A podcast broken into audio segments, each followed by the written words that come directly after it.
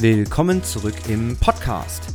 Diese Woche habe ich Benedikt Gebhardt zu Gast. Er ist der Geschäftsführer des German Throwdown, der größten deutschen CrossFit Competition und gemeinsam quatschen wir darüber, wie sich die Veranstaltung über die letzten Jahre entwickelt hat, wie man eine derartige Großveranstaltung überhaupt organisiert und wie es um die Zukunft der Veranstaltungsbranche steht.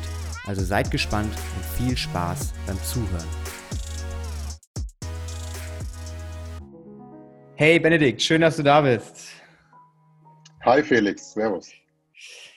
Ey, du bist der Mann hinter den Kulissen des German Throwdowns. Äh, jeder, der im Bereich CrossFit unterwegs ist, im Bereich vielleicht auch Functional Fitness unterwegs ist, der ist bestimmt schon mal äh, über den German Throwdown gestolpert. Das ist so wie ich das als Crossfitter empfinde, eigentlich somit die größte ähm, CrossFit-Veranstaltung in Deutschland.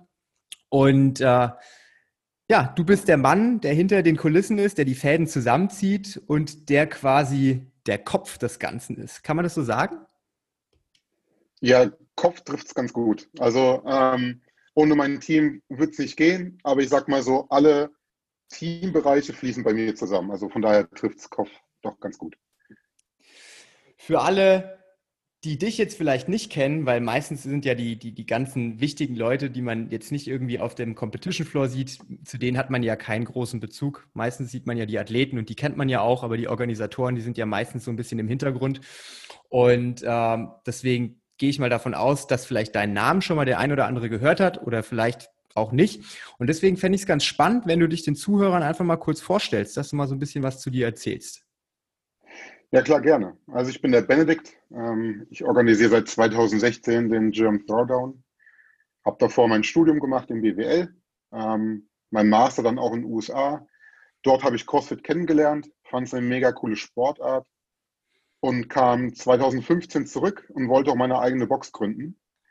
Und ähm, Jetzt kommt vielleicht etwas, wo viel, womit sich äh, einige Affiliate-Owner doch auch äh, identifizieren können. Also ich wollte mal eine Box gründen und habe dann bei der Bank angefragt, wie gern die das denn unterstützen möchten mit einer Finanzierung. Ja, die war nicht so excited über das Projekt wie ich. Ja, und ähm, deswegen hat sich so ein bisschen ähm, ja, ver verzögert. Also es hat nicht ganz so geklappt, wie ich es mir vor vorgestellt habe. Und halt in diesem ganzen Prozess, wo ich dann doch versucht habe, die Box zu gründen, ähm, kam ich mit dem ähm, ehemaligen Organisator des German Throwdowns in Kontakt. Ähm, der hat 2014, 2015 ausgerichtet und auch gegründet.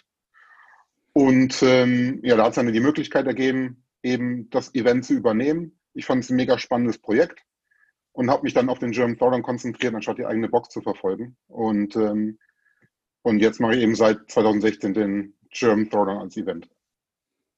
Genau. Ich überlege gerade, wann ich das erste Mal beim German Throwdown war. Ich muss jetzt lügen, aber ich glaube, so 2016 oder 2017 könnte hinkommen. Ich habe meine eigene Box 2016 gegründet und ich glaube, das war auch so das Jahr, wo ich dann wirklich mit CrossFit so richtig, richtig in Berührung war. Und also kenn, also ich kenne dich dann quasi schon genau so lange, wie du der Organisator bist ne? und kann also gar nicht sagen, war das jetzt davor besser oder schlechter. Aber was ich sagen kann, ist, das ganze Event, diese ganze Competition hat sich ganz schön entwickelt die letzten Jahre. Also jetzt für mich als Außenstehenden, alleine wenn ich mir schon das Teilnehmerfeld angucke, früher bist du da hingefahren und hast super Athleten gesehen, aber jetzt nicht so krass hochkarätige Athleten und jetzt gerade im letzten und auch im vorletzten Jahr da waren ja schon richtig, richtig krasse Leute da. Ja, definitiv. Ähm, vor, vor allem, sag mal, in der Breite. Also jetzt nur mal den Adrian Mundwieler rausgegriffen, der ist schon seit 2016 dabei. Also ich sag mal, in der Spitze ist es konstant, ja, also sehr, sehr hoch, weil Adrian Mundwieler Top 10 Crossfitter auf der Welt. Ähm, aber jetzt auch 2019, was unser letztes Event war, ich glaube, da hatten wir von 40 Elite-Mail-Athleten waren acht bis zehn auf Regional- oder Games-Niveau ähm, und bei den Frauen ähnlich. Und ähm, das ist natürlich dann schon, schon echt krass und sowas 2016 nicht. Da hatten wir vielleicht vier, ja, also hat dann über die, die Jahre dann doch verdoppelt, wenn man jetzt nur auf Regions-Athleten guckt. Genau. Ja, also es ist als Zuschauer natürlich immer besonders polarisierend, wenn man halt dann auch Leute mal im eigenen Land oder auch quasi vor Ort live sehen kann, die man sonst nur aus dem Fernsehen kennt, weil der German Throwdown wurde ja die ganze Zeit in äh, Mainz ausgetragen und das ist ja, ich komme aus der Ecke Frankfurt, also für mich ist das quasi um die Ecke. Ja, das ist, äh, war immer extrem cool, bist ins Auto gestiegen, eine halbe Stunde später warst du bei der Competition und hast dann die äh, Jungs äh, live gesehen. eine Sache, die ich nie vergesse, war auf äh, war auf dem Klo, weil da hat Adrian Mundwieler neben mir gepinkelt und das fand ich total cool, weißt du, das war so voll menschlich. Du stehst so einfach neben so einem krassen Typen und äh, sowas hast du halt auch nur bei so einer, ich nenne es mal kleineren Competition, wenn man das jetzt vielleicht mit den CrossFit Games vergleicht, äh, da würdest du ja niemals an die Athleten rankommen. Ne? Und das ist wirklich auf der, auf der Fläche, bist du, es verschwimmt quasi so Athleten und Zuschauer und das finde ich extrem cool. Ja, das mag ich auch so sehr an unserem Event. Ich war 2019 zum ersten Mal bei den Games in, ähm, in Madison und ähm, da, da ist es halt ganz anders, aber es liegt auch einfach daran, an, an den Menschenmengen, die da sind. Ähm, und wenn man sich jetzt vorstellt, dass irgendwie, weiß nicht, 10.000 Leute mit Matt Fraser ein Foto machen will, ähm, der möchte aber irgendwie auf den äh, äh Competition Floor, dann, dann muss man das abtrennen. Und ähm, das ist halt das Schöne, beim German Thorn, dass ja doch eher familiär ist, wie du schon sagst, ja, und dass man da noch nicht so die Distanzen aufbauen muss. Und ähm, ja, plus halt natürlich ist auch bei uns mit den ganzen Divisions, ähm, die ja quer über Teens, Masters, natürlich die Elite, Elite-Athleten, aber auch die Teams und so weiter, mal halt echt eine, eine ganze Bandbreite an Athleten. Und ähm, ich glaube, so wie du es auch cool findest, äh, äh, mal einen Adrian beim Workout zu sehen. Ich glaube, hat es auch immer was Faszinierendes, so jemanden aus der eigenen Box zu supporten. Ja, das gibt einem halt nochmal wirklich so ein ganz, ganz anderes Gefühl. Also bestes Beispiel ist ja, glaube ich, so CrossFit Rhein-Neckar, ne? wenn irgendwie die Jungs und Mädels am Start sind, die machen ja immer riesengroß Krawall und das ist immer total cool, weil man dann wirklich sieht, äh, wie man sich so untereinander unterstützt. Na, das ist eine extrem, extrem coole Geschichte auch als Zuschauer. Äh, du hast gerade erwähnt, äh, es gibt eben nicht nur diese Elite-Athleten, nicht nur die Adrian Mundwielers dieser Welt und auch die ganzen anderen Top-Athleten, sondern es gibt eben auch Teens, es gibt Master-Athleten, also ist eine richtig coole Bandbreite, also für jeden was dabei. Ähm, das ist ja aber auch noch nicht immer so. Ne? Also die Competition hat sich ja innerhalb der letzten Jahre extrem weiterentwickelt. Und ähm, wie würdest du diese Entwicklung beschreiben? Also unabhängig davon, dass sich natürlich auch der Sport weiterentwickelt hat. Wie ist das für dich persönlich? Also was hat sich getan an dieser Competition? Ja, also das ist auf jeden Fall äh, eine relativ komplexe Frage, weil es hat so viele Einflüsse. Ähm, ja, Einflüsse, die das äh, äh mitentwickelt, sage ich mal. Ich sage mal, diesen, diesen Pool an Athleten, die, die Kategorien, die angeboten werden. Ähm, ich glaube, 2015, wo ich noch nicht organisiert habe, da gab es auf jeden Fall Elite und Master und, glaube ich, auch Scaled. Ich, ich bin mir nicht mehr 100% sicher, aber ich glaube, so um den Dreh hat sich äh, also darum hat sich gedreht circa. Und wir haben halt über die Jahre geschaut, wie können wir das erweitern? Welche interessanten Athletengruppen gibt es? Ähm, und, und wie bekommen wir das alles noch in ein Wochenende hinein? Ähm, wir haben schon immer ein Zweitages-Event gemacht. Liegt einfach daran, weil die Hauptzielgruppe doch nicht ihr Geld damit verdienen. Und dann unter der Woche, ich meine, die Athleten müssen sowieso ein bis zwei Tage Urlaub nehmen. Wenn man dann nochmal einen, Tag mehr Competition dranhängt, dann wird es nochmal ein Tag mehr Urlaub. Ähm, sind alles Sachen, die es ein bisschen erschweren für die Nicht-Profisportler. Und deswegen fanden wir mit zwei Tagen immer ganz gut. War auch immer ganz gut für unsere Partner, weil die konnten dann, wir haben viele Startups, die ähm, ausstellen beim German Throwdown, neben auch den größeren Unternehmen. Aber auch für die größeren Unternehmen ist es so, dann können sie unter der Woche noch normal arbeiten und am Wochenende haben sie das Event. Das war ganz praktisch. Deswegen haben wir uns immer in den zwei Tagen orientiert. So, was es aber bedeutet, ist, dass es halt von Zeitrahmen sehr eingeschränkt ist. Weil jeder Athlet möchte am liebsten in allem getestet werden, möglichst intensiv, möglichst lange. Aber das geht halt nicht, wenn man irgendwie am Samstag zehn Stunden oder acht, neun Stunden Zeit hat und am Sonntag, da machen wir es ein bisschen kürzer, immer also sieben Stunden. Und wenn man dann 14 Divisions hat und alle möchten sieben Workouts machen, dann ist es am Ende nur noch zwei, zwei Minuten Workouts, dann ist also die Länge nicht mehr da, der Workouts, was auch wichtig ist ja im CrossFit. Man muss auch mal 20 Minuten Workouts machen. Und deswegen konnten wir nie immer alles anbieten, was sich die Community gerne gewünscht hätte, aber wir haben halt immer versucht, das Optimale rauszuholen. Und da war eben auch ein Effekt, dass wir mit jedem Jahr gelernt haben, hey, wo, wo können wir noch was machen? Wo können wir noch ein bisschen Effizienz im Zeitplan rausholen? Und, und, und wo, wo geht es eben noch nicht? Aber deswegen konnten wir halt über die Jahre immer noch mal eine Division hinzufügen. Und deswegen hat es jetzt, ich glaube, 2019 hatten wir 14 oder 16 Divisions äh, weiterentwickelt. Ja, es ist auf jeden Fall, ich glaube, war ich letztes Jahr da, ich würde, ich müsste lügen, ich kann es dir gar nicht mehr genau sagen. Ich glaube aber ja. Ähm, also für mich als Zuschauer ähm, ist es auf jeden Fall sehr, sehr abwechslungsreich, ne, weil du immer irgendwas anderes siehst. Ähm, es ist aber auch auf der anderen Seite schwieriger als Zuschauer, weil wenn du, wenn, du verlierst auch so ein bisschen den Überblick. Ne? Also das ist, wenn du dir sagst, okay, du würdest gerne äh, nur die Elite-Athleten angucken und dann hast du irgendwie den ganzen Tag Programm und dann weißt du gar nicht so, wann ist jetzt hier, wann ist jetzt da. Ähm, das war für mich immer so ein bisschen, ähm, bisschen schwierig, weil du musst ja dann den ganzen Tag da sein, dass du wirklich alles verfolgen kannst. Ne? Und äh, das finde ich so ein bisschen schwierig bei so großen Veranstaltungen als, als Zuschauer. Ne? Aber das ist jetzt, ob das jetzt German Throwdown ist oder ob das eine andere Sportveranstaltung ist. Ne? Also das ist wirklich äh, komplett äh, veranstaltungsübergreifend. Und deswegen finde ich zum Beispiel TV-Streams so cool. Also zum Beispiel die CrossFit Games finde ich extrem geil. Finde ich sogar geiler im Fernsehen, glaube ich, als live, weil du hast extrem gut die Möglichkeit, genau das zu verfolgen, was du möchtest. Ne, das wird extrem gut dargestellt. Ähm, habt ihr schon mal überlegt, oder ich glaube, ihr habt es ja auch schon mal gestreamt, oder? Es gab auch schon mal irgendwie die Möglichkeit, das online zu gucken.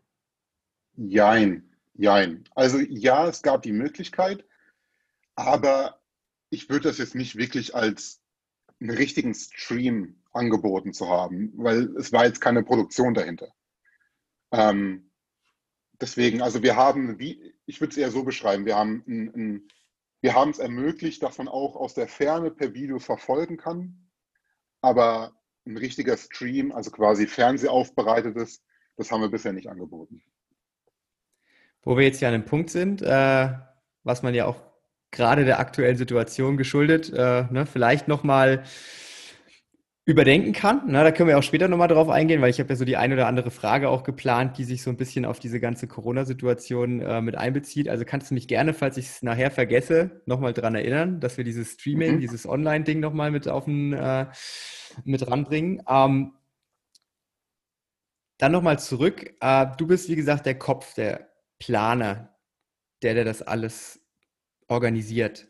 Ähm, ich sag mal, einen Competition-Plan du hast zwei Tage im Jahr, auf die du dich vorbereitest. So mhm. sehe ich das als Außenstehender. Es ist ja ein riesengroßes Projekt. Ne? Und du hast ja auch selbst gesagt, du bist nicht alleine, weil alleine könntest du das ja überhaupt nicht bewältigen, um Gottes Willen. Ähm, wie plant man denn so eine riesengroße Sportveranstaltung? Also was sind da so die To-Dos? Was muss man machen? Was muss man koordinieren? Und wie läuft das dann alles zusammen? Kannst du das mal so ein bisschen abreißen? Ja, also das ist auch wieder eine sehr, sehr komplexe, also auch wieder eine sehr große, komplexe Frage. Könnte man auch wieder, genauso wie gerade eben, ähm, können wir auch wieder Stunden beantworten. Weil bei so einer großen Veranstaltung, da gibt es so viele Sachen, ähm, die man organisieren muss, an die, an die man denken muss. Ich sag mal, ich will mal die Bandbreite äh, umschreiben. Also auf der einen Seite steht zum Beispiel Location buchen. Ja, das ist relativ, glaube ich, ein No-Brainer. So, aber was auch dazu gehört ist, ähm, zu schauen, wie viele Cuttermesser werden bei online bestellt, Amazon oder so, ähm, damit jedes Team auch genügend Cuttermesser hat, damit die gut beim Aufbau und Abbau arbeiten können. So, also fängt bei der Location-Miete an, ja, und endet bei, okay, brauchen wir drei Cuttermesser, brauchen wir 15. Es geht dann aber auch über Kabelbinder, ja, also wirklich bis ins kleinste Detail. Ähm, deswegen ist es ist, ist sehr umfassend. Aber ich sag mal, ich bin es immer so angegangen, ich habe mir eben angeschaut, okay, was sind, was sind die großen Themenpunkte? Ja, und das kann man mal runterbrechen auf die, den Sport, Schrägstrich Athleten, dann haben wir die Zuschauer und die ähm, Unternehmen, Sponsoren und Aussteller. Ja, und darum kann man dann gucken, okay, was brauchen die alles? was müssen wir machen? Wenn wir uns den Sport, die Athleten anschauen, dann ist klar, am Ende steht die Competition vor Ort. Was ist davor? Die Online-Competition. Was ist davor? Ja, irgendwie das Reglement definieren, ähm, eine Möglichkeit bieten, sich anzumelden, Workouts abzufilmen, Workouts zu definieren ähm, und alles kommunikativ aufbereiten, damit die Leute auch die Informationen bekommen, die sie dann suchen werden. Ja, und so kann man es bei jedem Themenpunkt angehen. Und dann hat man halt, wie man jetzt bei den Athleten sieht, ganz am Ende hat man irgendwie das Podium im Sieger. Und dann geht so ein ganz großer Baum nach unten auf, äh, wo man dann merkt, okay, da muss ich noch was machen, da muss ich noch was machen und so weiter. Wie krass war das für dich im ersten Jahr, als du das übernommen hast? Weil ich gehe mal davon aus, ich meine, das ist wie in jeder Firma, wie in jedem Unternehmen. Wenn du einmal einen groben Fahrplan hast, ist das schon mal ganz gut, weil da kannst du ja dann drauf aufbauen. Und ich sag mal, vom, vom Jahr zu Jahr, es verändert sich immer was, aber die Grundsubstanz bleibt die gleiche. Ne? Wenn du einmal diesen, diesen Entscheidungsbaum definiert hast, dann ist ja Workouts planen, muss ich immer machen, Workouts filmen, muss ich immer machen, dies, das, jenes. Ähm, aber wie war das im ersten Jahr für dich, als du quasi von null auf ich übernehme jetzt die Competition gegangen bist? Ja, das war sehr intensiv, ähm, weil ich habe den German Throwdown im April übernommen, 2016, und das Event war im November. Das sind sieben Monate. Ähm, und als ich das Event übernommen habe, kam ich ja kurz vorher aus den USA, war da gerade zwei Jahre lang äh, und habe davor noch kein CrossFit in Deutschland gemacht. Das heißt, ich kannte keine Athleten, ich kannte die Community nicht richtig. Ähm, klar, ich habe CrossFit gemacht, ich kannte die Member bei mir in der Box, aber das war's. Ja? Also kannte keine Athleten, kannte äh, ähm, keine anderen Events. Ich war noch auf keinen anderen CrossFit-Events bis dato. Ähm, ich kannte ähm, die Aussteller nicht, die Sponsoren nicht. Also habe im April bei Null angefangen und musste mich erstmal orientieren. Ja, ähm, mit Leuten treffen, mit Leuten reden, Verständnis dafür bekommen. Weil halt auf der Athletenseite ist es immer ein Verständnis dafür zu bekommen, was ist denen wichtig. Was haben die gerne, was finden die gut, was finden die nicht gut. Ähm, da habe ich mich viel mit dem unterhalten und zeitgleich aber auch mit den Ausstellern. Ja, weil die Sponsoren und Aussteller sind ganz wichtig für das Event, weil sonst wäre es finanziell nicht möglich, das Event äh, äh auszurichten. Also muss man auf der Seite gucken, okay, was ist für die interessant? Ja. Und ähm, das war also sehr intensiv, weil von null bis zu Event waren nur sieben Monate. Und ähm, dazu muss man noch sagen, ein Vorlauf, der, der Vorlauf für die, für die Sportseite, die ist, lass mich überlegen, wir müssen das Athletenfeld fürs Finale mindestens zwei Monate vorher wissen. Da muss also die Quali zwei Wochen davor geendet haben. Nochmal zwei Wochen zurück jetzt sind wir bei drei Monaten, muss die Quali anfangen. Davor muss Reglement und Registrierung. Also man muss so vier Monate vorher, drei, vier Monate vorher, muss man alles festgelegt haben. Ja, also für die Athleten muss da vier Monate vorher eigentlich schon alles feststehen. So. Also hat man nur drei Monate Zeit gehabt. Also war super intensiv und war auch das absolut äh, heftigste Eventwochenende ähm, von, von allen Jahren, ähm, obwohl es verhältnismäßig das kleinste war, was das heftigste, weil wir am wenigsten, also wir hatten keine Erfahrungswerte, für uns war alles neu. Die Zusammenarbeit mit der Location war ganz neu. Ähm, Zusammenarbeit mit dem damaligen Head Judge war neu. Zusammenarbeit mit den Volunteers war neu. Alles war neu. Ja? Und da musste ich erstmal einfuchsen, viel lernen. Also es war ultra intensiv und es war bei weitem auch von unserer Einschätzung her nicht perfekt, weit weg von perfekt oder äh, äh, ähnliches. Ähm, die Community war da nicht scheu, uns das mitzuteilen.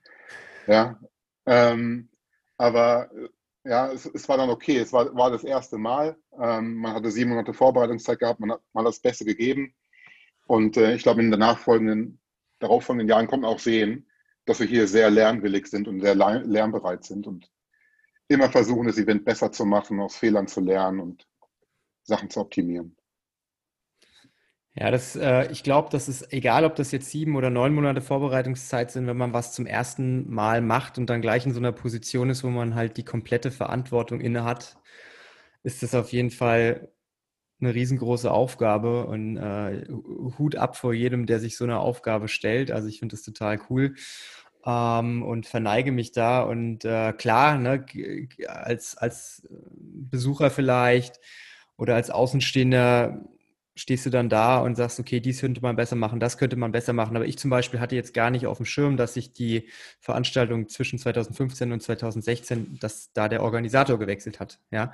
Und wenn du halt überlegst, okay, 2016 ist ein junger Typ, der das zum ersten Mal macht, dann kriegt das auch nochmal eine andere Relevanz. Dann ist es klar, dass es nicht perfekt sein kann. Ja, dann ist man auch so ein bisschen gewillter, entspannt zu sein. Und deswegen, also ich glaube, äh, dass es auch ziemlich schwierig dann in dem Moment ist, ne? weil man ist ja auch sehr anfällig für Kritik, wenn man was zum ersten Mal macht. Also bei mir ist es zumindest so, als wir die Box neu aufgemacht haben, habe ich mir auch immer alles sehr, sehr zu Herzen genommen, weil du willst ja alles perfekt machen, es soll gut sein. Ne? Und gerade in so einem, in so einem äh, community-lastigen Sport oder in so einem Rahmen, in dem wir uns bewegen, schätzen wir die Meinungen von den Leuten ja auch extrem hoch. Ne? Wie, wie war das für dich so auf der emotionalen Seite? Also unabhängig davon, ob das jetzt alles gut funktioniert hat oder nicht, aber hast du dir das sehr zu Herzen genommen oder war das alles eher entspannt?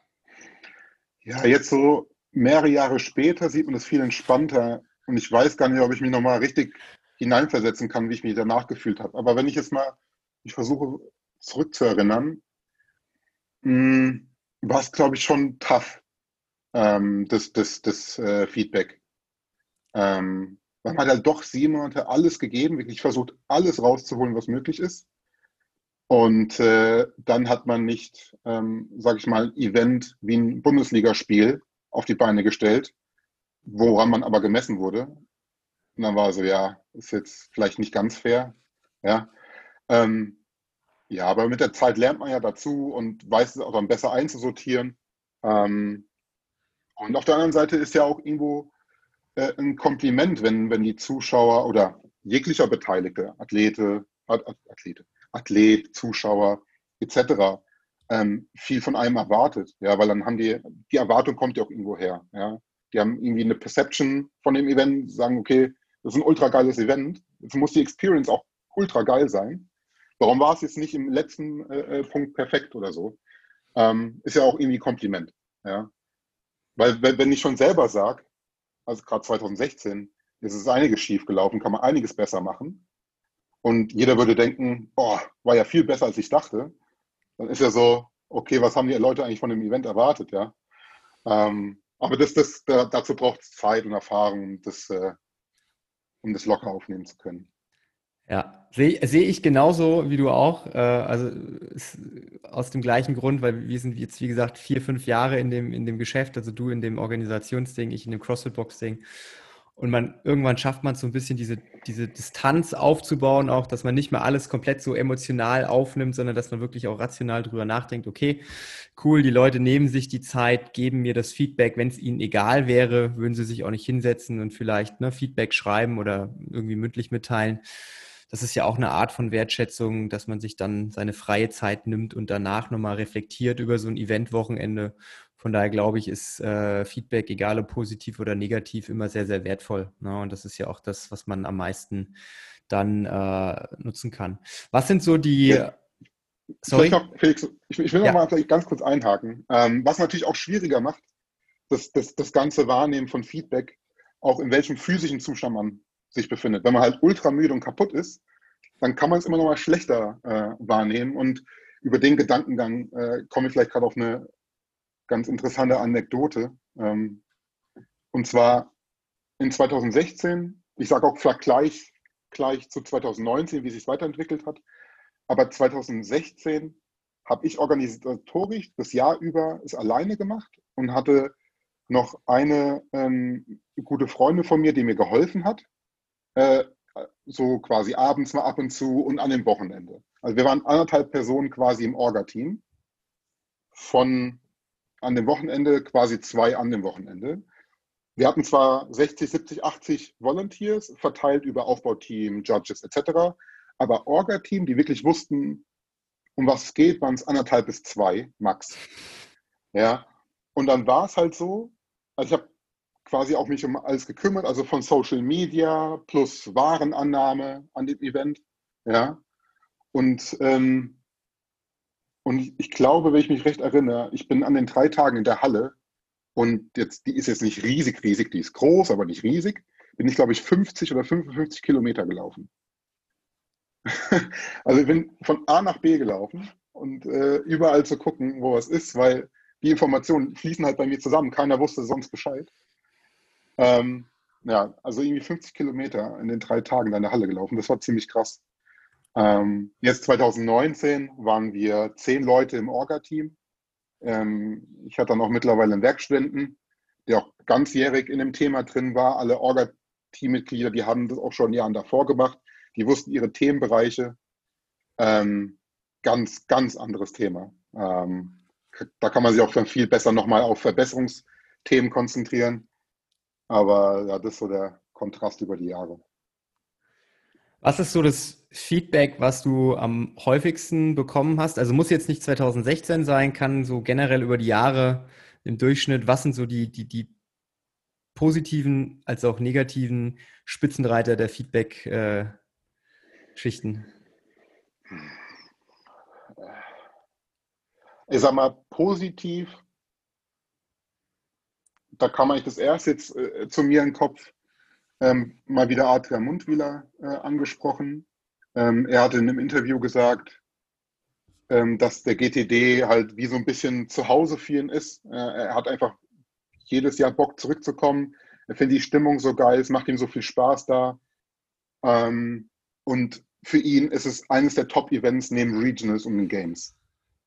Ja, und das ist natürlich ein geiles Kompliment, wenn da jemand ist, der wirklich auf der ganzen Welt schon auf Events war, ja, wirklich Top 10 CrossFit-Athlet und sagt, nee, das ist eines meiner Lieblings-Top-Events, das ist natürlich ultra geil. Äh, aber auch ansonsten, ähm, jetzt, ja, gerade letztes Jahr, ich meine, es ist schon ein gutes Jahr her, ja, muss, man, muss man ja auch mittlerweile sagen. Äh, normalerweise äh, äh hätten wir im letzten Monat das letzte Event gehabt. Aber auch dann, wenn die, wenn die Zuschauer auf einen zukommen und sich für ein geiles Wochenende bedanken, ähm, wenn die Aussteller auf einen zukommen, sagen, hey, ist so cool, dass ich meine Produkte hier zeigen konnte. Ich habe so, hab so viele nette Leute getroffen. Das ist ultra geil. Aber da fällt mir noch was ein. Und zwar, ähm, es kommen sehr wenige Nicht-Crossfitter zum German Throwdown, aber es kommen immer mal wieder ein paar. Ähm, sei es nur die Eltern, die an sich kein CrossFit machen und einfach nur ihrem Athleten, ihrem Sohn und Tochter zugucken aber auch ganz externe, zum Beispiel von der Location selber, die nichts mit CrossFit am, am, am Hut haben, die sind immer wieder beeindruckt, wie positiv die Stimmung ist, wie, wie nett alle miteinander sind. Ich meine, da muss man sich überlegen, es sind zwei, zweieinhalbtausend Menschen, die Halle ist proppe voll, die Tribünenränge sind mega voll und es sind irgendwie nur Good Vibes. Keiner, es ist keine Rangelei, ist alles positiv. Ja, und das, das finde ich natürlich mega cool. Ähm, das, ja, das einfach so, so ein positiv behaftetes Event ist und alle eine gute Zeit haben. Das finde ich auf der positiven Seite ultra geil. Auf der negativen Seite weiß ich gar nicht, ob ich jetzt auf irgendwas Bestimmtes komme. Vielleicht ist es meine Art, damit mit, mit umzugehen. Du, wenn ich negatives Feedback bekomme, dann schaue ich mir das halt an, okay, ist es gerechtfertigt, ist, es, ist eigentlich ein guter Punkt drin? Weil, weil gerade auf Social Media ist jetzt nicht immer nur konstruktive Kritik, wenn man was Negatives gesagt bekommt. Ja, ähm, aber ich, ich, ich, lese mir dann durch, ich lese mir alle Kommentare durch oder höre mir alles an, was zu mir gesagt wird und dann ziehe ich mir das Beste raus. Aber ja, irgendwie, also hänge ich mich dann nicht so an dem negativen Feedback äh, äh fest. Also ich, ich, ich könnte jetzt wirklich gerade gar nichts sagen. Ich konzentriere mich lieber auf das Positive, was ich mir so wirklich merke und dann das gute Feedback. Das nehme ich mit. Das ist sehr gut. Ein Punkt von mir, den kannst du vielleicht, kannst du vielleicht aufnehmen, kannst du aber auch direkt wieder vergessen. Ich weiß auch ehrlich gesagt gar nicht, ähm, ob sich das mittlerweile schon geändert hat. Aber als ich, ich weiß gar nicht, ob das letztes oder vorletztes oder 2017 war, ähm, was ich ein bisschen schade fand, war, dass man nicht so die Übersicht hat von den Standings her der Athleten. Das war so ein bisschen, wo ich mir gedacht habe, okay, cool, die sind auf dem Competition Floor, aber ich sehe jetzt ne, während dem Workout oder auch nach dem Workout gar nicht so genau, wie ist denn jetzt die Platzierung von dem einen, von dem anderen. Also ich meine, um nochmal auf das Beispiel CrossFit Games zu kommen, ich meine, das ist eine andere Geschichte. Ja, die bereiten ja den Stream fürs Fernsehen komplett anders auf.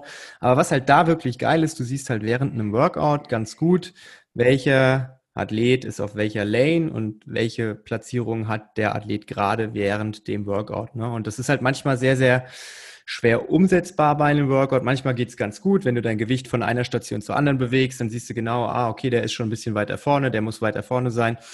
Aber das finde ich immer so ganz cool, wenn ich live bei einer Competition dabei bin und irgendwie ohne großartig mich zu verbiegen genau sehen kann, okay, während dem Workout sieht so aus oder aber auch nach dem Workout, wie ist die Punkteverteilung, wer ist vom Standing wo.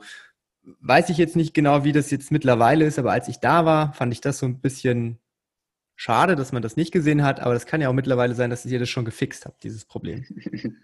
ähm, wann warst du das letzte Mal da? Du, das ist genau das, was ich dir jetzt nicht sagen kann. Vielleicht ist es auch noch eine Erinnerung aus von vor drei Jahren oder so. Das kann natürlich auch ja. sein. Hm, also dieses Thema ist eines der wichtigsten Themen eigentlich. Ähm, weil ich, ich, ich will es, ich bezeichne es immer als Storytelling. Ja, quasi, dass jeder versteht, was passiert hier eigentlich? Was ist eigentlich gerade die Geschichte, die hier passiert? Storytelling. Und dazu gehört, dass man sich einfach an den Competition Floor stellt, drauf guckt und sofort versteht, wer führt. Und wem muss ich jetzt zujubeln? Und äh, wer kann vielleicht an zweiter Position den ersten noch schnell überholen und kann es richtig geil abfeiern? Ähm, das ist, dahin will man. Das ist, das ist ganz klar. Ähm, ist nur nicht ganz easy. Ähm, also Storytelling ist auf jeden Fall das Wichtigste. Ähm, die Games macht es sicherlich schon gut. Aber wenn man mal fair ist, ja, wenn man jetzt mal zu einem Fußballspiel vergleicht, ja, wir als Deutsche ist Fußball immer das beste Beispiel.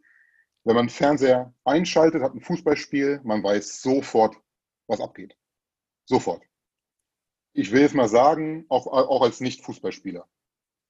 Ich will jetzt mal sagen, wenn nicht Crossfitter einfach die Games anschaltet, ist noch nicht ganz klar, was hier abgeht. Ja? Also CrossFit ist einfach durch die Vielzahl an Bewegungen und dann die, die große ja, äh, ja, Facettenreichweite, der, auch der Workouts an sich, gerade auch äh, for Time, for Weight, for Reps, ist es schwierig, das ultra geile Storytelling zu machen. Ähm, wir, wir versuchen es immer zu verbessern, deswegen habe ich nochmal angefragt, wann du das letzte Mal da warst. Wir hatten zum Beispiel 2019 hatten wir große Leinwand über der Arena und eine Leinwand im Food Court. Und wir hatten ein, ein, ein Streaming-Team da, also ich will jetzt nicht Streaming-Team, weil Streaming würde man denken, es wäre im Internet gelandet, war aber bei uns aber Public Viewing quasi, ähm, wo schon, wo man besser nachvollziehen konnte, was passiert, weil die Kamera war dann zum Beispiel auf dem richtigen Athleten oder wir konnten auch ähm, Informationen in den Stream reinschalten mit Leaderboards und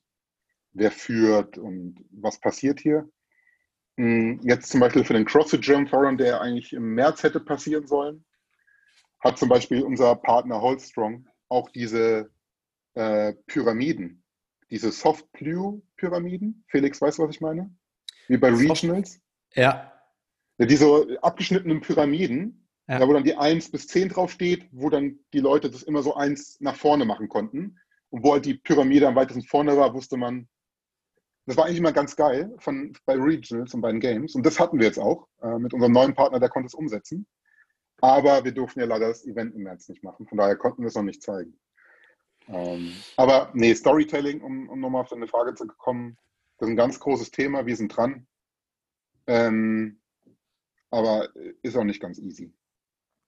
Ja, das denke ich mir ja. Ne? Das ist ja, wie gesagt, immer so einfach zu meckern, wenn man irgendwas sieht, was einem nicht gefällt. Aber was da halt für ein organisatorischer Aufwand immer dahinter steht, um so Sachen umzusetzen, das ist ja den meisten Leuten nicht klar. Deswegen, manchmal muss man sich einfach ein paar Competitions, ein paar Jahre gedulden, bis die Sachen dann wirklich auch umgesetzt werden. Und es bringt ja auch nichts, wenn es dann so schlechte Lösungen sind. Lieber lässt man sich ein Jahr mehr Zeit und hat dann eine coole Lösung, dass es auch schön aussieht und dass es eben zum Storytelling passt, so wie du es ja auch gerade gesagt hast. Ne? und ja. äh, ihr habt ja auch wirklich jedes Jahr gute Arbeit dahingehend geleistet und habt ja immer irgendwas verbessert.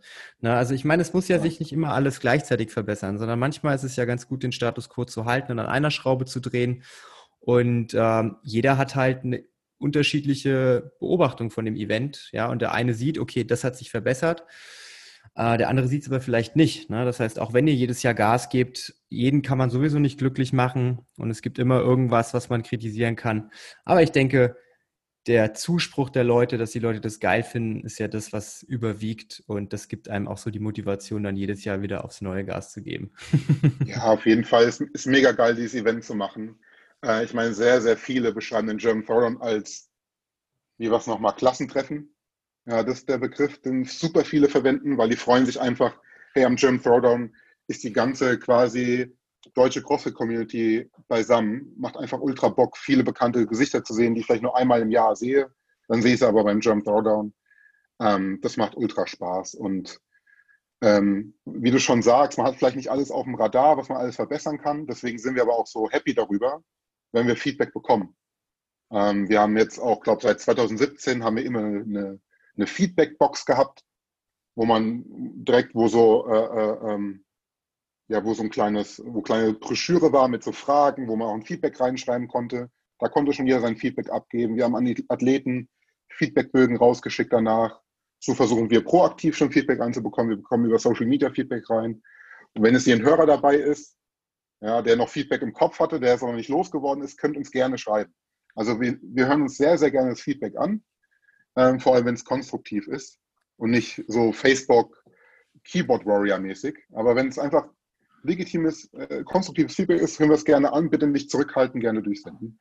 Ähm, vielleicht gibt es ja immer noch mal was, was man, jetzt Felix zum Beispiel Storytelling, das war mir jetzt bewusst, ja, aber vielleicht gibt es ja auch noch was, was wir noch gar nicht auf dem Radar hatten, was, worauf wir noch nicht gekommen sind. Wir können ja auch nicht alles wissen und dann ist immer cool, das Feedback zu hören. Das sehe ich auch so. Ah, eine letzte äh, Abschlussfrage zu diesem Thema Organisation, weil ich finde, das ist ja auch immer ganz wichtig. Und ich meine, ich habe Wirtschaft studiert, du hast auch BWL studiert, hast du erzählt. Und äh, alle, die mit BWL was am Hut haben, die sind ja auch mal so ein bisschen zahlenaffin. Äh, also ich unterstelle das einfach mal, weil sonst wird man ja kein BWL studieren. Ähm, wie sieht das mit der Finanzierung von so einer großen Sportveranstaltung aus? Wie wird sowas finanziert? Weil ich unterstelle mal, dass die Eintrittsgelder, die man am Competition-Wochenende dann einnimmt, dass es nicht ausreicht, um diese komplett Geschichte am Laufen zu halten, oder? Auf keinen Fall. Also die Tickets sind ein Teil, aber die finanzieren definitiv nicht das ganze Event.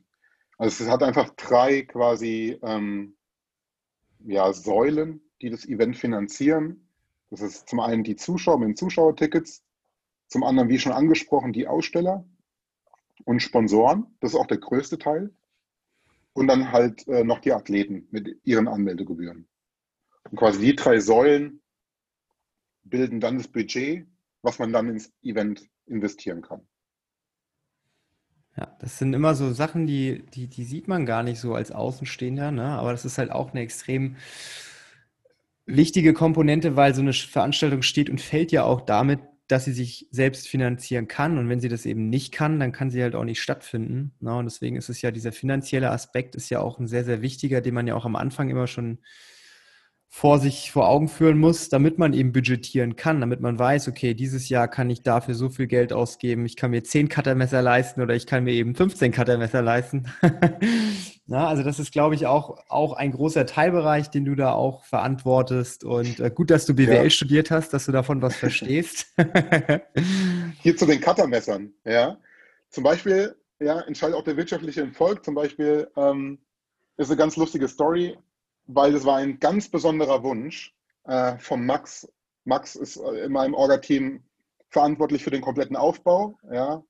Und er hatte jetzt den definitiven Wunsch gehabt, dass wir Cuttermesser aus Metall haben und nicht aus Plastik, weil die aus Plastik gehen immer so schnell kaputt und die aus Metall sind wichtig. Ja?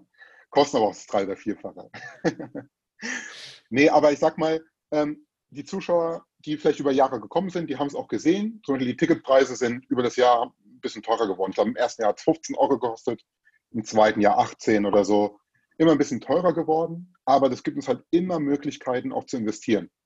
Ja, 2019 hatten wir ähm, eine Leinwand, auch im Food Court, wo man im Food Court sitzen kann und konnte trotzdem die Competition verfolgen. Ja, da haben wir also gerade das ganze Geld wieder in was investiert, um die Erfahrung, um die Experience zu verbessern. Das ist immer halt eine Sache. Wie du schon gesagt hast, das Budget diktiert halt auch so ein bisschen, was man machen kann. Ja, und selbst wenn nicht immer alles refinanziert wird, es wird ja auch alles teurer. Also ich meine, das ist eine Inflation, ist ja auch ganz normal und Dienstleistungen werden immer teurer, Waren werden immer teurer. Das heißt, selbst wenn ihr nicht jedes Jahr was Neues kaufen könnt, müsst ihr auch gucken, dass ihr eure Kosten decken könnt. Und wenn dann mal ein Ticket halt ein, zwei, drei Euro, selbst wenn es fünf Euro teurer wird, dann ist das halt kein Grund, sich darüber aufzuregen, weil ich unterstelle mal, dass niemand am Ende da ist, der groß die Hand aufhält und da Kohle rausziehen will, sondern dass die meisten Gelder, die reinkommen, eben dazu verwendet werden, um dem Zuschauer eine maximal geile Erfahrung mitzugeben. Ne? Und äh, also das ist ja auch, das ganze CrossFit-Thema ist ja sowieso so ein ganz finanziell sensibles Thema. Ne? Das heißt ja immer, ja, warum ist denn CrossFit so teuer und McFit kostet ja nur 19 Euro und überhaupt. Na, ne? und ich glaube, das ist auch bei so einer Veranstaltung ähnlich, wenn man halt was Geiles möchte, wenn man halt eine geile, qualitativ hochwertige Veranstaltung möchte, dann muss man halt auch gucken, dass man den Leuten, die die veranstaltet, auch die Möglichkeit dazu gibt. Und wenn du nur 5 Euro Ticketpreis bezahlen möchtest, dann kannst du nicht erwarten, dass da eine super geile Veranstaltung bei rauskommt. Ja, ganz genau.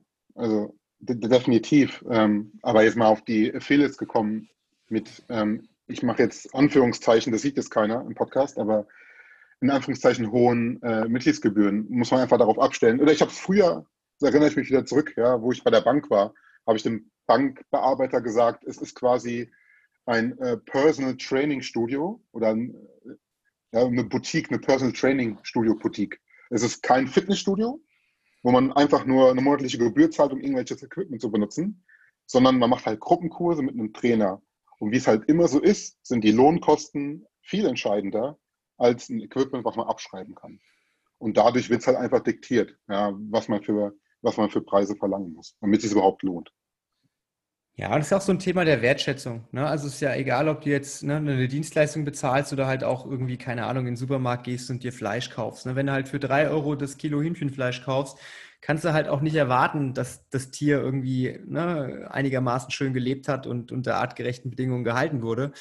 Und äh, da musst du halt dann 13 oder 18 oder 20 Euro das Kilo bezahlen. Ja? Und da musst du halt überlegen, bin ich mir das wert oder ist es mir das wert? Und wenn ja, dann mache ich das und wenn nein, dann lasse ich es. Ne? Aber dann meckere ich halt nicht darüber rum, dass es teuer ist, weil die meisten Dienstleistungen, die zum Beispiel, also die ich irgendwie wahrnehme oder auch die ich, ähm, die in meiner Sphäre sind, die sind vielleicht hochpreisig, ja, aber am Ende muss man halt das immer auch mal zurückrechnen. Wie viel bleibt denn eigentlich bei der Person hängen, die das für mich macht? Ja, also wenn du zum Beispiel so ein Event organisierst, du musst ja auch am Ende, irgendwann steht auch mal dein Gehalt da und irgendwie musst du ja auch davon leben, weil du planst ja das ganze Jahr eine Veranstaltung und irgendwie musst du ja auch deine Miete bezahlen, dein Essen bezahlen. Ja, und genauso ist es ja bei mir auch.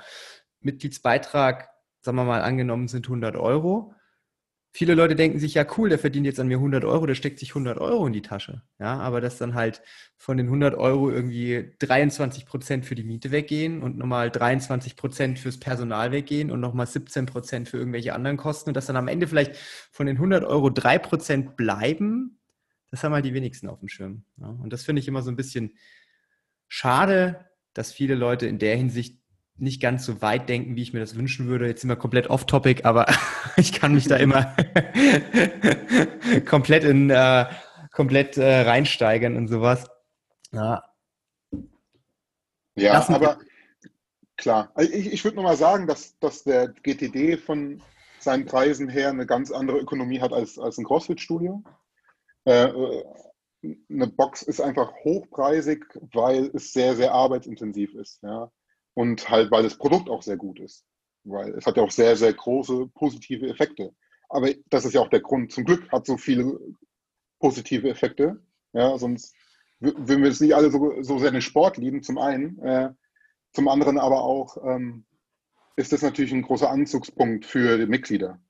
Ja, weil die merken halt, okay, wie du schon sagst, ich hole mir jetzt nicht irgendwie das Hühnchen für einen Euro, sondern ich hole mir das Hühnchen für 30 Euro. Aber dafür ist es auch besser. Wenn ich ins McFit gehe für 20 Euro, dann mache ich irgendwas, ist kaum zielführend. Ähm, vielleicht mache ich das noch mit der falschen Technik, vielleicht mache ich sogar äh, äh was Schlechteres für meine Gesundheit, als wäre ich lieber nicht gegangen. Ähm, also in Bezug zu schlechter Ausführung, zum Beispiel bei Kniebeugen oder so. Ähm, und im CrossFit-Studio habe ich halt einen Trainer, der guckt, der kümmert sich um alles. Ja, es ist einfach ein viel besseres Produkt. Und ähm, aber ich glaube, auch am Erfolg der Sportart sieht man aber auch, dass es genug Menschen gibt, die das auch anerkennen. Ich denke auch. Ne? Wer, wer gute Arbeit leistet, in der Regel wird auch für die gute Arbeit belohnt. Also ich denke mal, ne, die wenigsten, die, äh, die gut arbeiten, kriegen das nicht irgendwie gesagt auch. Ne? Also du siehst das durch dein Feedback, wir sehen das ja auch durch unser Feedback. Und ähm, man muss einfach genau sich dann das rausziehen, was man persönlich braucht. Und man darf sich auch ja. mal selbst, man darf sich auch mal selbst loben, wenn man eine Competition gut organisiert hat. Na, man darf nicht immer nur die Negativpunkte sehen, sondern man muss sich dann immer mal auf die Schulter klopfen und sagen, geil haben wir das dieses Jahr gerockt. Ich denke aber, das macht ihr auch. Bestimmt macht ihr so eine Afterparty dann noch nach dem Event, in dem ihr euer komplettes Jahr feiert, weil es ist ja, wenn man eine Sache hat, auf die man das ganze Jahr hin fiebert und die man das ganze Jahr plant und dann findet dieses Event statt, das ist ja bestimmt auch so eine riesengroße Erleichterung dann, wenn es dann fertig ist. Ne? Wenn ihr die Halle zuschließt, Licht aus, bumm, vorbei. No normalerweise schon, ähm, wenn ich gerade aufs Letzte eingehe, wenn man die Halle zuschließt, dann ist erst Erleichterung da. Normalerweise schon. 2019 für mich allerdings nicht. Äh, auch wieder eine kleine Anekdote. Und zwar war, wo der Klassik sonntags geendet hat, der Tag danach, der Montag, müsste, glaube ich, der 11.11. .11. oder 12.11. Nee, 11.11.2019 gewesen sein, ging die Athletenanmeldung für den CrossFit Jump Run, der im März 2020 hätte stattfinden sollen, los und die Zuschauertickets wurden verkauft. Äh, also am dem Montag um 12 Uhr mittags ging es da los. Und ähm, weil es Jump Run war, hatten wir eine Zusammenarbeit mit CrossFit. Das heißt, wir mussten da ein paar Sachen regeln. Deswegen konnten wir nicht alles im Vorhinein planen. Also im Endeffekt musste ich die letzten Sachen vorbereiten, noch vor montags 12 Uhr. Und äh, damit es sicher safe ist, damit ich genug Zeit habe, habe ich es in der Nacht noch gemacht. Also ich glaube, ich bin so um eins, halb zwei nach Hause gekommen, direkt an den Computer und glaube bis drei oder vier Uhr die Sachen fertig gemacht, damit dann am nächsten Morgen alles normal losgeht. Und da war es nicht so entspannt. Normalerweise ist dann halt erstmal entspannt, aber da war es nicht so entspannt. Aber ähm, zu dem, dass wir Erfolge feiern, klar. Also ähm, wir, wir merken natürlich auch, auch am Feedback, dass die Leute einfach mega viel Spaß haben, dass die ein geiles Wochenende hatten, dass die Athleten ein gutes Wochenende hatten und so. Das freut uns natürlich auch. Und dann ist allein das genug Grund zu feiern.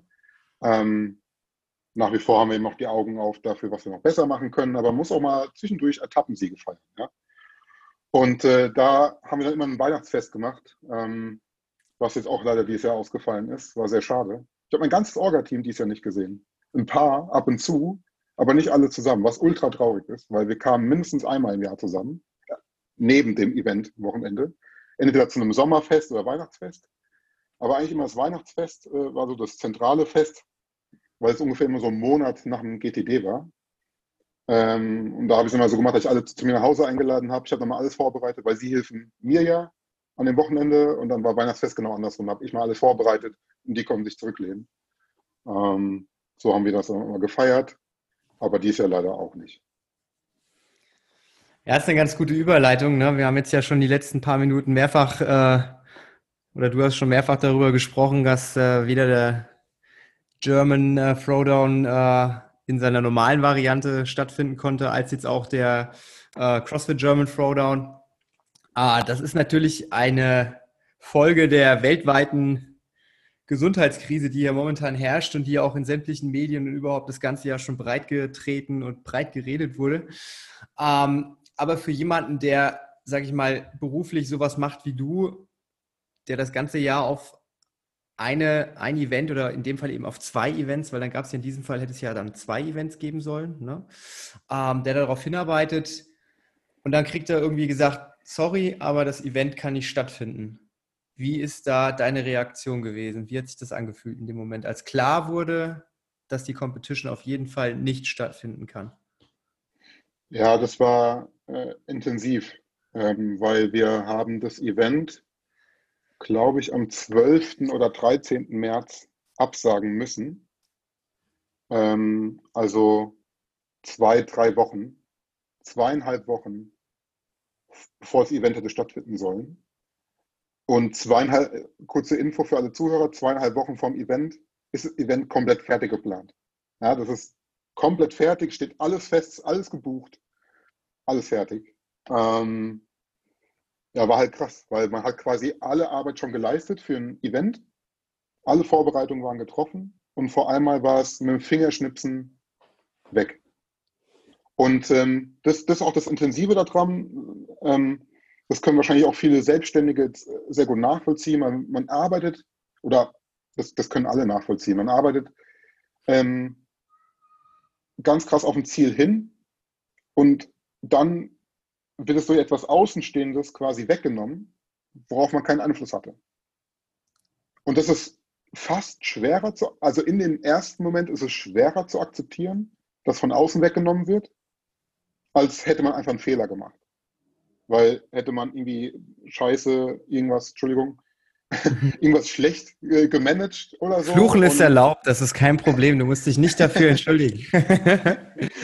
ähm, hat man irgendeinen Fehler gemacht oder irgendwas, dann kann man sagen, ja, du warst ein Depp, dein Problem. So, hätte halt mal besser gemacht. Ähm, aber wenn eigentlich alles quasi sicher war, dass alles gut läuft und äh, wir haben in den ersten vier Jahren immer ein Event pro Jahr gemacht, jetzt hätten wir zwei Events pro Jahr gemacht und ähm, es, das Licht stand auf grün, es hätte ein ultra geiles Jahr werden können. Und dann kommt das Außenstehen, nimmt sie weg. Das war, das war tough im ersten Jahr. Mit der Zeit sagt man dann, hey, was ich nicht beeinflussen kann, darüber brauche ich mich auch nicht ärgern. Ja, dann nimmt man es wieder optimistischer hin. Ich, ich bin sehr optimistisch. Ja, ähm, und dann, dann hilft mir das äh, äh, leichter zu verarbeiten. Ähm, wirtschaftlich ist es trotzdem eine Katastrophe. Aber es ist eine wirtschaftliche Katastrophe, egal ob ich mich jetzt aufrege krass darüber oder nicht. Ja, und dann rege ich mich einfach nicht drüber auf, ähm, weil dann habe ich mich wenigstens nicht aufgeregt. Äh, weil an der wirtschaftlichen Katastrophe kann ich ja nichts ändern. es ist sehr vereinfacht, sehr vereinfacht dargestellt, so einfach ist es nicht, aber der Optimismus hat mir auf jeden Fall geholfen dieses Jahr. Ganz, ganz wichtig in so einer aussichtslosen Situation trotzdem noch die positiven Sachen zu sehen. Das ist ja bei uns auch so.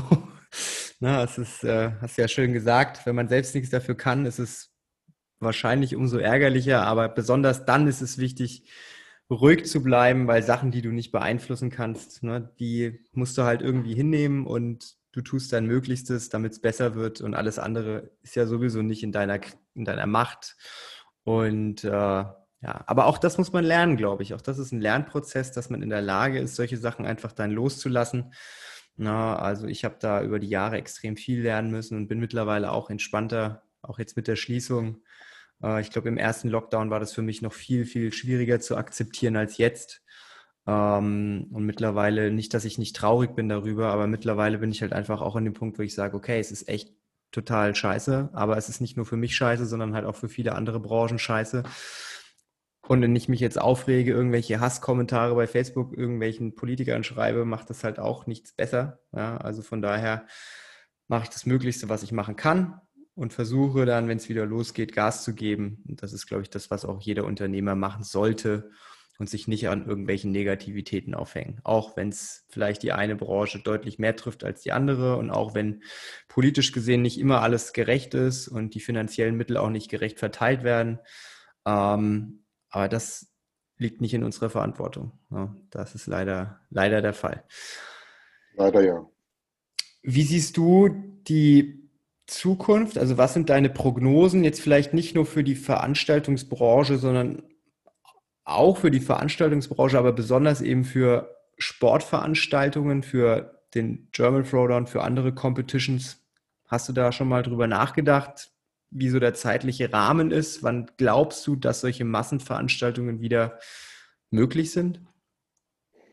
Ja, also wahrscheinlich bin ich definitiv nicht die richtige Person, um hier eine akkurate Prognose zu bekommen. Äh, da muss man definitiv mit anderen Leuten sprechen als mit mir.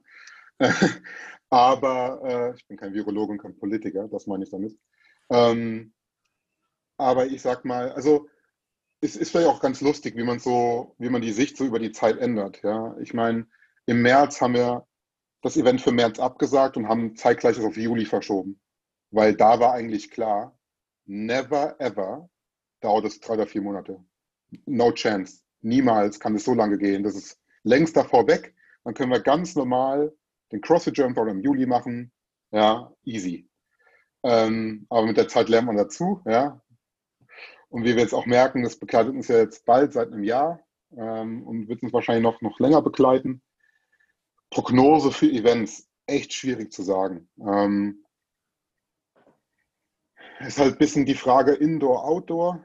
Ähm, also wir sind erstmal geduldig und warten ab, wie sich so entwickelt, wollen auch nicht voreilig irgendwas announcen, um es dann wieder zurückzunehmen. Vielleicht gibt es eine Chance, im Sommer etwas Outdoor-mäßiges zu machen, weil äh, da ja die Infektionsrisiko nicht so hoch ist, wie wenn es Indoor wäre. Indoor wahrscheinlich eher zweite Hälfte 2021, wenn nicht spät 2021.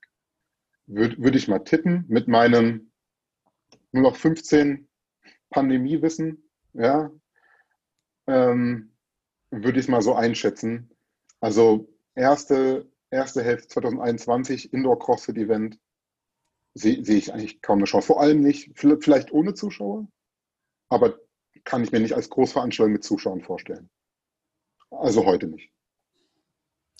Ja, das ist auch, also ich sag mal, von der, von der zeitlichen Einordnung äh, bin ich da auch so gepolt, dass ich sogar so weit gehe und mich aus dem Fenster lehne und sage, nicht nur Indoor-Veranstaltungen, sondern sämtliche Indoor-Aktivitäten, ne? also Fitnessstudios etc. etc.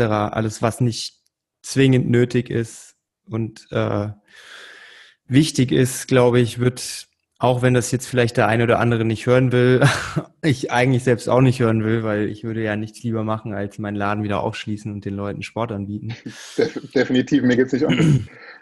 Aber ich befürchte mal, und das würde mich echt wundern, wenn es dann nicht eintritt. Also ich wäre echt froh, wenn das nicht eintritt, aber ich glaube nicht, dass wir vor April irgendwas indoor wieder machen können, wo viele Leute auf einen Fleck kommen. Das ist so meine Vermutung. Meinst du, Regelbetrieb in Affiliates? Sei es die 10 Quadratmeter Boxen, die man ja, also, markiert, erst wieder ab April? Also ich glaube wirklich, dass es auch wieder bundeslandspezifisch komplett unterschiedlich sein wird, so wie es die ganze Zeit schon ist. Aber ich lebe ja im erzkatholischsten Bundesland Bayern überhaupt. Also von daher, ähm, bei uns gelten ja immer noch mal komplett andere Regeln als im Rest von Deutschland. Und ähm, ich habe vorhin, keine Ahnung, was irgendwo bei Facebook so ein Bild gelesen, irgend so ein Facebook-Verschwörungs-Screenshot, was weiß ich, schieß mich tot, ich schaue mir die Sachen ja eigentlich auch nicht an. Aber da stand dann auch wieder irgendwas drin mit äh, Ende März wäre so die, die, die Deadline für den, für, den, für den Lockdown und bis dann wieder Normalität eintritt, sind wir auf jeden Fall in der zweiten Jahreshälfte gelandet. Und ich glaube halt, wie gesagt, dass alles, was jetzt nicht zwingend nötig ist, und ich, Sport ist zwingend nötig, auf jeden Fall, aber betreuter Sport indoor ist halt nicht zwingend nötig. Deswegen klammer ich das mal so aus. Und ich glaube, dass auch sowas wie Kultur, ne, Kino etc., das ist alles wichtig für die Bevölkerung, aber nicht zwingend nötig. Und ich glaube, das wird einfach alles so ein bisschen ausgeklammert, um die Risiken da auszuschließen, auch wenn es totaler Quatsch ist. Ähm, und deswegen bin ich da eher konservativ mittlerweile und jeder, der mich fragt, kriegt von mir zu hören, wahrscheinlich eher später als früher. Ja, und ähm, ja, keine Ahnung. Ich bin auch im gleichen Boot wie du. Ich bin kein Virologe und kein Politiker. Ich kann es weder entscheiden noch sonst was. Ich kann es, ich bewerte es auch gar nicht, weil ändert ja auch nichts an der Situation. Ist halt als Unternehmer besonders schwierig, äh, egal ob in der Veranstaltungsbranche oder eben in der Fitnessstudio-Branche wenn dir deine Arbeit äh, untersagt wird und du nichts dafür kannst, ne, ist das auf der einen Seite wirtschaftlich eine komplette Katastrophe, aber auch emotional. Es ist ja immer ein Kampf, den du mit dir selbst ausfechtest, ne, weil du würdest gern und kannst nicht. Und äh, ja, es wird auf jeden Fall eine Herausforderung. Ja, ich meine, absolut. Ähm, weil gerade auch als, als Selbstständiger geht man ein großes Risiko ein. Ähm, man macht ja alles aufs eigene Risiko. Und man baut es im Zweifel so wie wir, wir sind ja sehr parallel von der Timeline her, äh, über vier, fünf Jahre auf.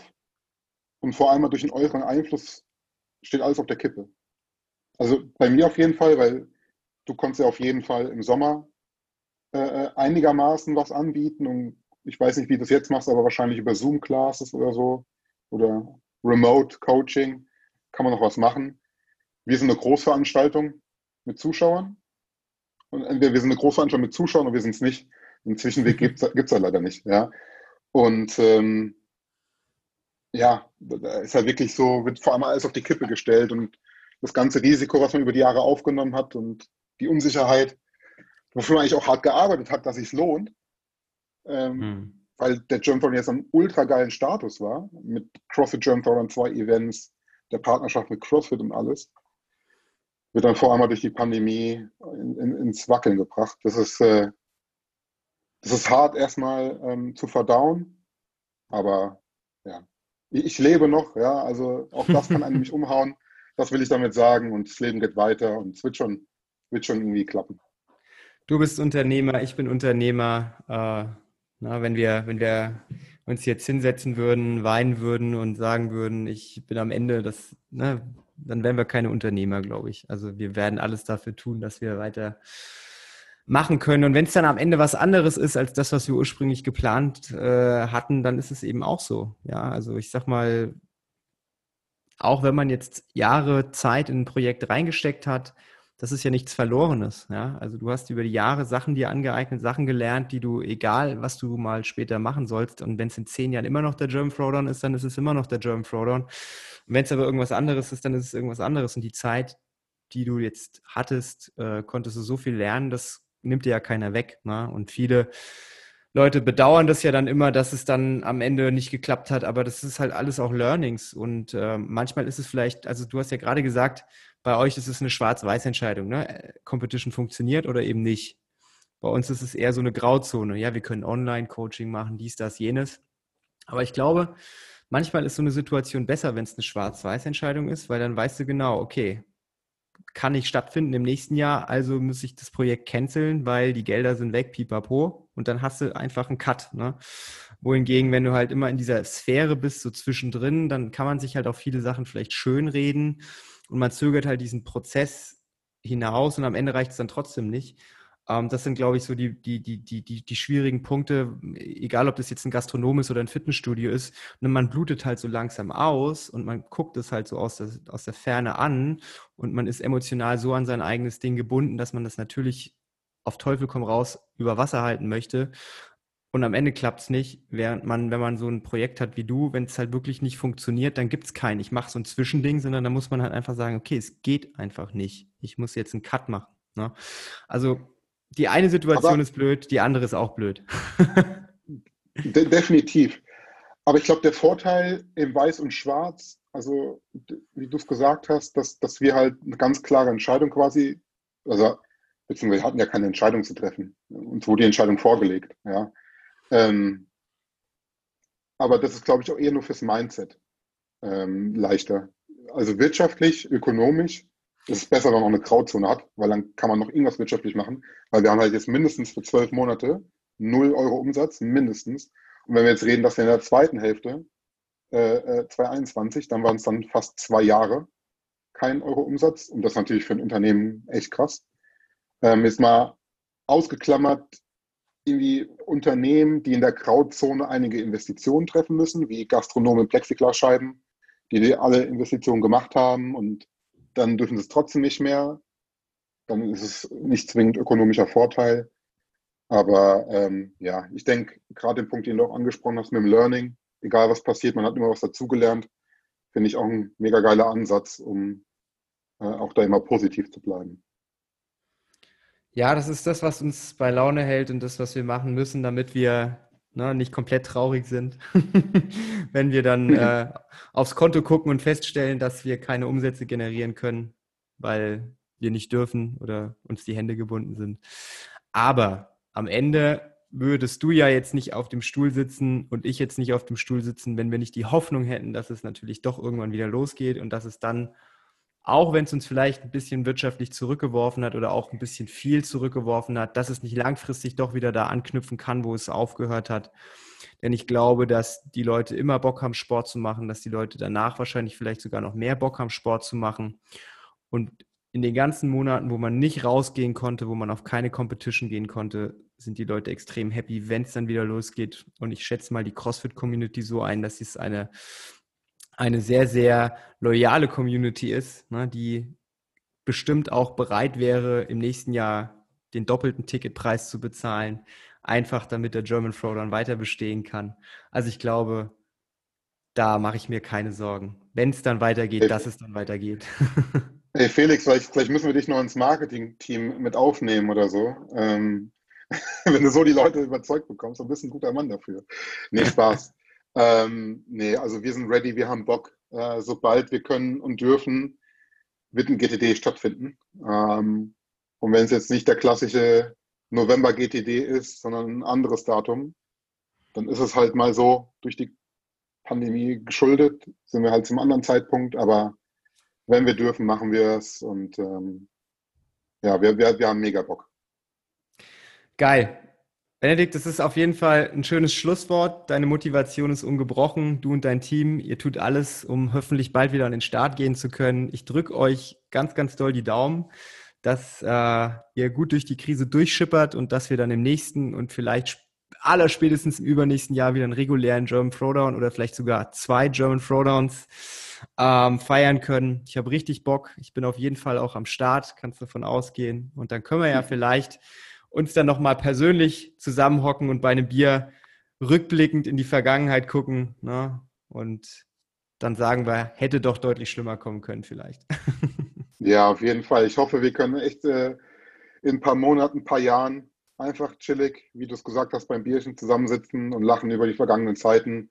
Das hoffe ich für jeden, egal wie er jetzt von der Pandemie betroffen ist, dass er irgendwann in Zukunft rückwärts lachen kann. Ich hoffe, dass alle möglichst gesund durch die Pandemie kommen. Ähm, gibt ja genügend Schicksalsstories, die man hört. Ich bin glücklich, ich habe noch keine erlebt in dem Bezug. Ähm, ich musste zum Glück mich noch niemanden verabschieden, deswegen ähm, ich hoffe, das geht vielen anderen auch so. Wenn es jemandem nicht so geht, dann alle Kraft und Stärke, die, die schweren Zeiten zu durchstehen. Ich hoffe, wir kommen da alle gut raus, lachen dann irgendwann drüber. Und ja, vielen Dank für deine Einladung, Felix. Hat Spaß gemacht. Und ja, war cool.